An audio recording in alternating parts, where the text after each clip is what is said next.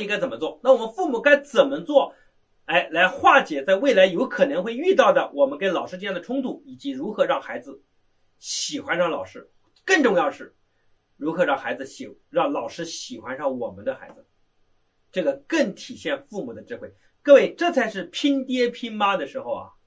你们不要老以为拼爹拼妈、拼钱、拼房子、拼车子，那拼脑子、拼智慧，对吧？拼你处理问题的水平，拼你的情商，这些才是最重要的。所以，父母学习才是最重要的事儿，但是大部分的父母都为孩子花钱，学习没空没空，忙着挣钱，结果挣的钱还不够孩子败的，你这不搞歪了吗？所以你今天来学习，尽管你今天来听课不是给你赚钱了，但是你们家将来要省大笔的钱，其实就是赚钱了。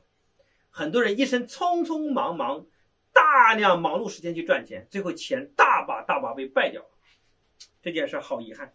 中国的教育家庭百分之八十都是投资，孩子教育都是失败的嘛，对吧？投资什么结果？孩子得学一投资的结果就是孩子一拿到书就头痛啊，人生从此不想读书啊，这就是很多父母你那么辛苦投资教育投资的结果啊，那就证明投资教育是很失败的，但是钱却真没少花呀，对吧？真没少花，所以不要只拼钱，一定要拼拼这个东西，所以父母学习是非常重要的。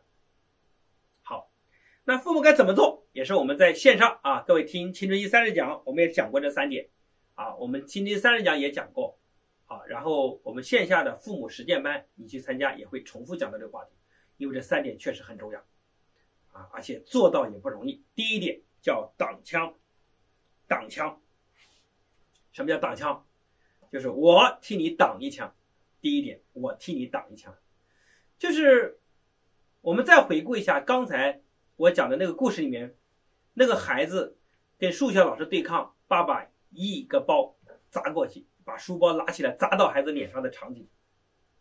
你觉得那一刻一个有智慧的爸爸应该做什么？那个孩子自己要尊严，所以跟老师对抗，然后老师呢又因为在孩子在当所有同学的面来违背老师的指示，所以老师也是恼羞成怒。你看这两个人都很生气。而这个爸爸呢，又不会处理，直接过去火上浇油，咔，扔一个这个有炸药，然后直接点了一把火，导致问题一塌糊涂。那如果这个爸爸他水平高点，请问他该去做什么？他请问他该去做什么？他首先应该到了那个现场，先不要批评孩子，因为他要在同学面前保持保证，要保住孩子的尊严。他一定会当场带带他的孩子说，给老师道歉，说老师，今天孩子犯的错误全是我的问题，我作为爸爸，我作为父母好失职，都是我的错。其实孩子在家里都很感谢你的，孩子都知道老师为你为他好，但是今天是父母没有做好榜样，父母就没教好，所以父母自身水平有限。你看，你这么道歉的最重要目的是什么？是在所有同学面前，给老师先给一个台阶，要不然老师多没面子，老师下不了台啊！我讲的对吧？老师下不了台。然后这时候把孩子，那孩子带回家，或者孩子带到出来叫出来，然后当着孩子，这时候呢，因为孩子自尊心也受伤害了，孩子那刻也很恐慌，因为孩子尽管跟老师对抗，但是他也非常担心老师为后面会惩罚他，所以爸爸跟孩子要讲。说孩子，爸爸理解，你这么做肯定不是你故意的，你肯定是做错了一件事，你此刻内心可能也很后悔你这样做，因为在爸爸心目中你是个非常懂事的孩子。今天这件事肯定不是你故意的，但是人总有犯错的时候，我们必须要为我们的错误去承担责任。所以再带着孩子干嘛？这么一次沟通，孩子是吧，心里就想明白了。因为人在冷静的时候，他一定知道他错了。当他冷静下来之后，再带着孩子当面去跟老师道个歉，说：“老师，啊，孩子也说，老师对不起，今天我错了，我不该这样。”然后老师就说：“哎呀，也没事，事情也不大。你家孩子数学也挺好，啊，是个好学数学的好苗子。你看。”当他一认错，跟老师间的隔阂一化解，然后老师再把表扬的话一讲，孩子回去依然动力满满，然后第二次再上数学课，他看老师的眼神和老师看他的眼神依然是心灵上是相通的，他们之间没有阻力。你看这种沟通就非常合适。这样的沟通，是不是孩子人生就被拯救了？你看，有智慧和没智慧，真的差异就在这上。因为人总要犯很多错误，对吧？父母总要犯很多的问很很多的问题，孩子总会有很多的问题，所以父母在中间作为这个角色，如何去替孩子挡一枪？就那刻，父母要到现场，因为爸爸为什么会把书包扔过去？因为爸爸自己也恼羞成怒。如果爸爸那刻他不扔过去，难道他要证明自己是错的？当他把书包拿出来扔过去的时候，就仿佛证明了：你看，老子教你怎么教的，你敢对抗老师？其实他讲那段话，就代表他把所有的责任都推给了孩子。你看这个家长自身内心好脆弱，他不是挡枪，他是出卖，他成功的把他的孩子给在众人面前给活活的出卖掉了。好，好遗憾，父母不挡枪。什么叫挡枪？就是此刻当孩子受伤中枪的时候，父母说：“我来。”我替你挨一枪，怎么挨？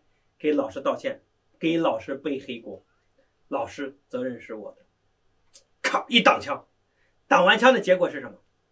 那刻孩子内心就会有点愧疚，因为他知道我爸爸为我丢脸了，他跟爸爸之间的关系就近了很大一层。当爸爸再带他出去的时候，他心中是有愧疚的。这一刻他跟爸爸再沟通，就很好沟通。因为爸爸给他一个台阶了，你看这种关系太重要。我当年为什么做福音，大家是知道的，因为我看到很多人到了三十岁，他的成年之后，他的人生最大的瓶颈就在于从小父母的教育方式。从小父母不会教育，真的会毁掉孩子一生，甚至是他人生最大的瓶颈。就是孩子也不知道是为什么，为什么很多孩子说：“哎呀，我在外面怎么努力，我也很难有成就。”但是为什么有的孩子干什么事都容易成？也是父母的水平，孩子也不知道。所以，我们完全都在于自己小很无知的时候，我们父母就怎么样的方式教育我们，这就是原生态，这就是孩子的命。所以，我在很多年时间，我是不相信命的。就是我从大学出来打拼，我一直相信人是可以努力的。但是当我研究完这么多年的家庭教育，我真的相信命。我发现命啊，这个东西不是生下来的时辰，就是生下来生在哪个家庭，父母的水平，这是孩子无法选择的。而父母的水平高和低，就直接决定孩子人生的命运，还不完全只是贫穷和富有的差距。就很多富有的家庭，父母教育水平很低，孩子也依然会贫穷。这还不只是品酒，就是父母从小的教育方式，这就是孩子的命。所以《易经》里面讲一命、二运、三风水。你看人生的转折这几个排序啊，第一是命，第二是运，运是转折，第三是风水，第四是什么？积阴德，第五才读书。我当年一直相信读书，因为我自己读书了，我认为我的人生一定可以通过我自己努力改命。后来我才发现。就是回过头这么多年我走过之后，我的人生从从普通平凡一直不断的打拼上升的时候，我终于要感谢我这一切的改变，都要得益于我父母从小对我做教育做对的地方，对我人生的培养。我发现我也是命很好啊，你看命好，对吧？我命好，但是很多人可能就没有这么好的命了，这是个非常大的遗憾，对吧？所以第一个叫挡枪，所以你们在公司当管理的、当领导的，记得当你的领导批评你的下属的时候，你过去应该怎么做？当你的领导说，对吧？把那个张三叫过来，然后把张三狠狠的骂一顿，骂完之后就说把张三的领导叫过来，然后就你过去了，你此刻怎么做？两种领导，第一种领导过去之后，把张三说：“张三，我有没跟你讲过？讲了多少遍了？你看看，你看推卸责任吧。”因为他如果不在领导面前骂张三的话，是不是就他的错？你看，这种就叫出卖下属的领导，这种领导不得人心，对吧？你怎么干大事第二种跑过去之后，先给领导说：“领导，他的错就是我的错，不能完全怪他，是我没布置好。尽管你已经布置的很好了，但是此刻你兄弟有难，你的部队有有难，就是你的责任。有可能那刻你的上级的领导把你开除了，各位，那是他瞎了眼，他开除你这样的人，你底下一帮人跟他走了。但是那时候有水平的领导，都会觉得这个人有领导力。”这个人有担当，这个人要委以重任，我讲的对吧？所以这是不同的。好，所以第一个叫挡枪，